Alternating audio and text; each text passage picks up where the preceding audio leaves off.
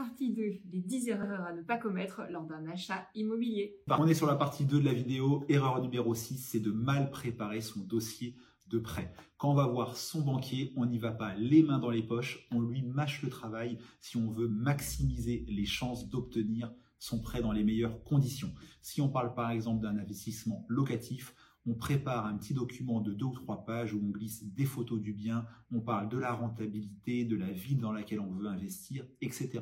Si on est sur l'achat classique d'une résidence principale, eh ben c'est pareil, on prend le temps de faire un petit document, on recense nos revenus, les primes s'il y en a, euh, l'épargne, on parle des points forts de son dossier, on prépare son dossier de prêt comme si on préparait un entretien d'embauche. L'erreur numéro 7 à ne pas commettre, c'est de ne pas négocier son emprunt immobilier. Évidemment, négocier le taux de son emprunt, ça vient en tête à tout le monde. Il y a tout un tas d'autres choses qui se négocient et qui sont loin d'être anodines. Par exemple, pensez bien à négocier l'absence d'indemnité de remboursement anticipé. On appelle ça l'IRA, IRA, parce que sinon, le jour où vous, allez revendre pardon, votre bien immobilier par anticipation, et ça arrive dans 99% des cas, vous allez devoir 3% du capital restant dû en pénalité à la banque. Imaginons, il reste 200 000 euros d'emprunt immobilier à rembourser à la banque, et eh ben c'est pas 200 000 euros que vous allez devoir donner, mais 206 000. Donc on pense bien à négocier ça. On peut également négocier les assurances.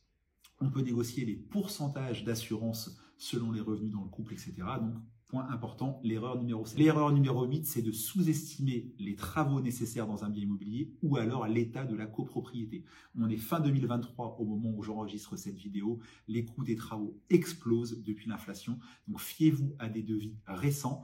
Ne vous fiez pas au dire du vendeur. Ne vous fiez pas non plus au dire de l'agent immobilier ou du notaire s'il n'a pas de devis récent pour agrémenter ses propos. Donc des devis récents de moins de trois mois, ça c'est une base fiable.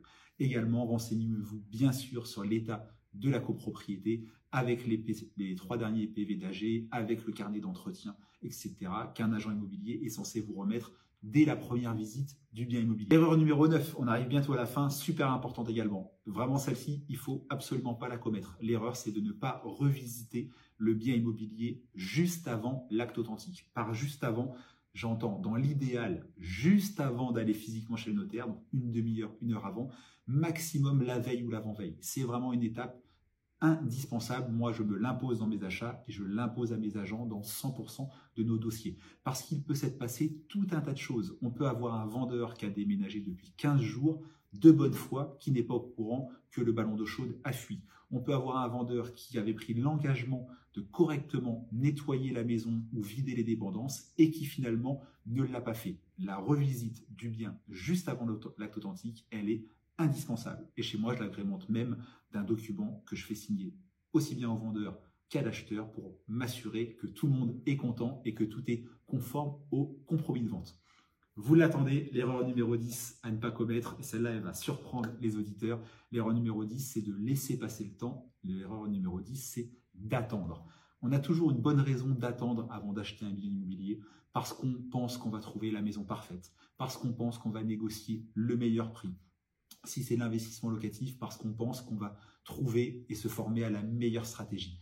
N'oublions pas que l'immobilier, c'est très souvent financé par un crédit et que le temps qui passe joue dans le bon sens, aussi bien côté simple propriétaire et encore plus côté investisseur ou bailleur, où c'est le locataire qui commence à rembourser la dette à votre place. Donc plus tôt, plus jeune vous le commencez, mieux c'est. On espère, moi et ma femme, le compte Flavie Bonne sur TikTok, que ces quelques conseils vous ont aidé. Abonne-toi à nos deux comptes pour plus d'infos et à très bientôt.